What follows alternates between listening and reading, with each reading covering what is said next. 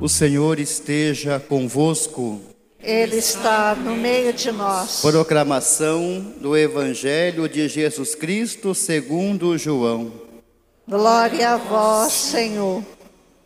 Houve uma festa dos judeus e Jesus foi a Jerusalém.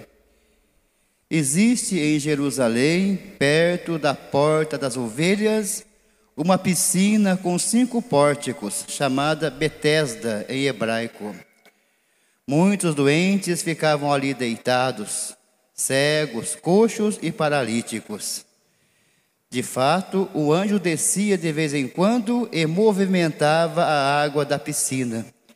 E o primeiro doente que aí entrasse, depois do borbulhar da água, ficava curado de qualquer doença que tivesse. Aí se encontrava um homem que estava doente havia 38 anos. Jesus viu o homem deitado e, sabendo que estava doente há tanto tempo, disse-lhe: Queres ficar curado? O doente respondeu: Senhor, não tenho ninguém que me leve à piscina quando a água é agitada. Quando estou chegando, entra outro na minha frente. Jesus disse: Levanta-te, pega na tua cama e anda. No mesmo instante, o homem ficou curado, pegou sua cama e começou a andar. Ora, esse dia era um sábado. Por isso, os judeus disseram ao homem que tinha sido curado: É sábado não te é permitido carregar tua cama. Ele respondeu-lhes: Aquele que me curou disse: Pega tua cama e anda. Então lhe perguntaram: Quem é que te disse: Pega tua cama e anda?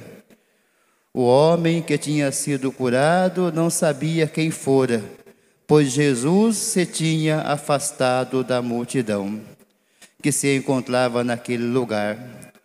Mais tarde, Jesus encontrou o homem no templo e lhe disse: Eis que estás curado.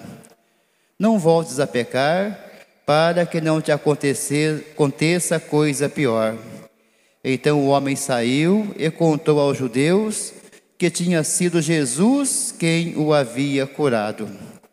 Por isso, os judeus começaram a perseguir Jesus porque fazia tais coisas em dia de sábado.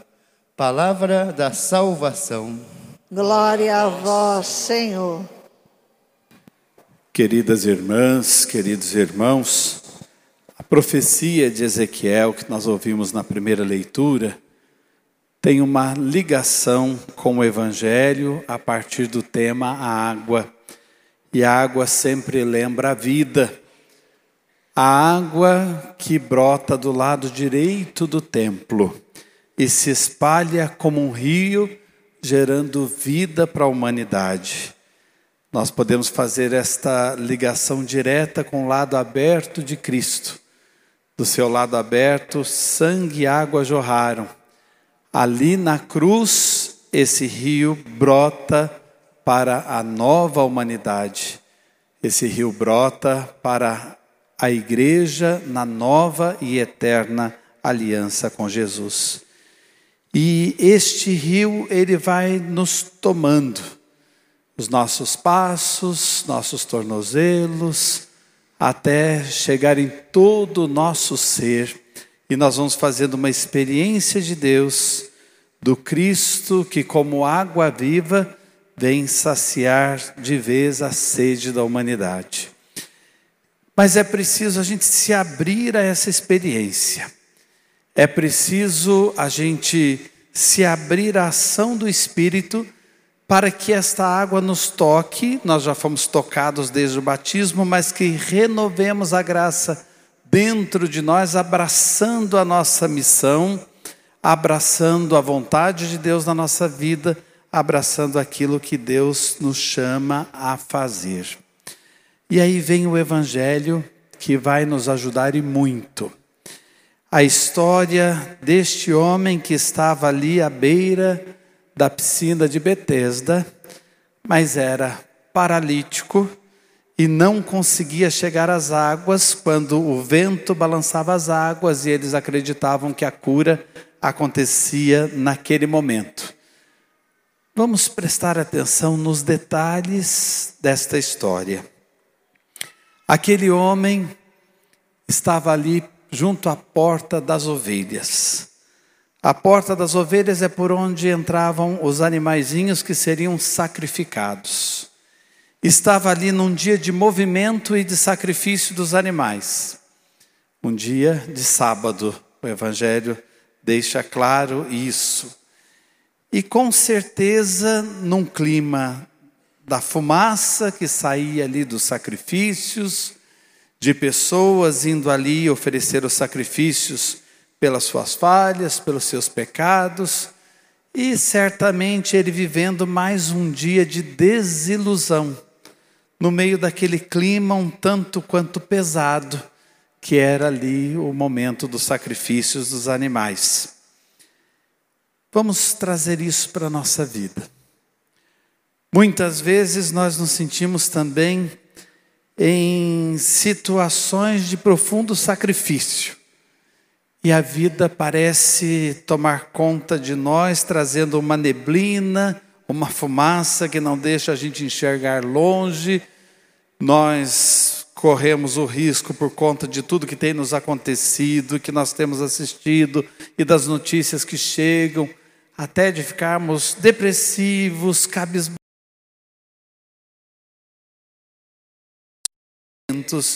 diante dos desafios, diante dos obstáculos. E aí é bom a gente se perguntar: como é que eu estou? Talvez esse evangelho tenha muito a ver comigo, com a humanidade nesse momento, quando a gente não enxerga longe, porque enfumaçou tudo. E tudo parece complicado, a gente não enxerga longe o que fazer na vida pessoal, na vida de casal, na vida de família, como tirar essa fumaça aí que está tomando conta da minha visão. E aí nós temos outros detalhes que vão nos ajudar. Quando Jesus vai conversar com aquele homem, aquele homem diz para Jesus: Ninguém me ajuda. Eu queria chegar lá nas águas, eu fico esperando, mas sempre vai alguém à minha frente e ninguém me ajuda a chegar lá. Isso faz a gente olhar para a vida da gente também. Quando a gente começa a pensar, ninguém me vê, eu me sacrifico o dia todo, eu trabalho, eu faço isso pelos outros, eu cuido da comunidade, eu me preocupo mais com os outros do que comigo, mas parece que ninguém me vê ninguém me agradece. Pode acontecer com a mãe de família, com a esposa, cansada de cuidar da casa, cuidar da vida dos filhos, cuidar do marido, cuidar de todas as coisas. O marido que às vezes entra numa rotina e também tem seu horário para bater cartão, para cumprir o horário de trabalho, tem que cumprir metas. Quem trabalha fora, quem trabalha dentro de casa, pode viver um pouco a vida como uma rotina que vai gerando essa fumaça e parece às vezes tão pesado viver. E a gente começa a pensar, mas ninguém me vê, ninguém reconhece. Quando a gente vai conversar, só vem discussão. Quando a gente pensa em um momento de descanso, vem um problema para resolver, ninguém me vê. Preste atenção nos detalhes. E há quanto tempo aquele homem estava lá? 38 anos. O número 38, 40 nas Sagradas Escrituras, esses números aí próximos, eles indicam uma vida inteira. Quer dizer, aquele homem estava uma vida inteira se sentindo assim. Ninguém se preocupa comigo, ninguém me vê. E eu tenho sofrido e mudam os sofrimentos, mas eu continuo passando por sofrimentos por dificuldades e eu estou com medo, eu estou paralisado diante da vida. Eu estou paralisado. Aquele homem era paralítico. Como é que nós estamos hoje? Essa história tem a ver com você? Vai dando uma peneirada nessa história e observando o que tem acontecido com você. Qual é a nossa missão nesse mundo? Ser visto pelos outros? Querer chamar atenção para que os outros nos vejam? Tem determinadas épocas da vida que a gente corre o risco de usar de artifícios até para chamar atenção. Na juventude isso pode acontecer, pinta o cabelo de outra cor, coloca piercing, eh, faz tatuagem, é, também não só os jovens, e aqui eu não estou criticando os jovens, nem criticando ninguém, mas faz parte do ser humano querer ser visto, querer que alguém o veja. E de alguma forma o ser humano chama atenção para ser visto. Um adolescente, um jovem pode chamar atenção dessa forma, e às vezes até caindo em caminhos errados. E o adulto também. Nós com mais idade também, de alguma forma, chamar atenção, querendo ser vistos. Mas nós não nascemos para sermos vistos, nós nascemos para ver os outros. Nós é que temos que enxergar os outros, nós é que temos que ver os outros. E quem é que precisa se aproximar de você? E você precisa abrir espaço para essa pessoa chegar. É Deus é Deus.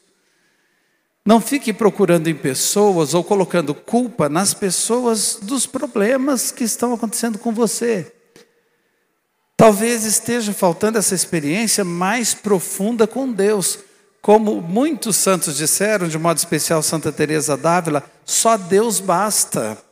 Nada te preocupe, nada te espante, tudo passa, só Deus não muda, a paciência tudo alcança, para quem tem Deus nada lhe falta. Só Deus basta, só Deus. Mas a gente precisa mergulhar nessa experiência com Ele, porque senão a gente vai ficar querendo ser visto. Ah, ninguém me vê. Mas Deus vê você o tempo todo, não para julgar, não para legislar sobre a sua vida, aquilo que está esfumaçado, aquilo que está nublado na sua frente, Deus quer tirar, mas você precisa deixar. Busca primeiro o reino de Deus, o resto vem por acréscimo. O problema é que a gente faz a fumaça ser maior que o reino. A gente começa a pensar que os problemas são maiores que Deus. E olha, Jesus se aproxima daquele homem e diz: Você quer ficar curado? Já pensou se ele fizesse essa pergunta para a gente? Há 38 anos lá com um problema, na beira de uma piscina onde as pessoas iam buscar cura. Você ia olhar e falar: Que pergunta, não é? Que pergunta. Mas é preciso falar para a pessoa certa que a gente quer ser curado. Por isso que ele fez a pergunta. Porque a gente fica querendo que os outros nos curem. Ah, meu marido é que é meu problema e ele é que tem que resolver. Minha esposa é que é meu problema e ela é que tem que resolver. Meus são meus problemas, eles é que tem que. Fala para a pessoa certa que você quer ser curado, quer ser curada. Os outros não vão dar conta. Só tem um nome que dá conta de você: Jesus. Jesus. E aí ele diz para a pessoa certa: Eu quero. Eu quero ficar curado. Será que não está faltando você dizer para a pessoa certa? E contar com a pessoa certa, ao invés de pensar, ninguém me vê? Isso é maravilhoso, gente, porque quando a gente faz esse encontro com Deus, tudo se transforma. E preste atenção nos movimentos. Aquele homem queria descer até a piscina. Ele queria descer, literalmente, porque a piscina ficava lá para baixo. E tem inclusive escadarias para chegar nessas piscinas, são piscinas comuns lá na Terra Santa. E o que é que Deus faz? Você não, não desça. Eu vou descer até você. É da gente arrepiar. Jesus desce até ele, Deus desce até ele e transforma toda aquela situação. Ele não precisou descer. E toda a vida de Jesus é esse descer até nós.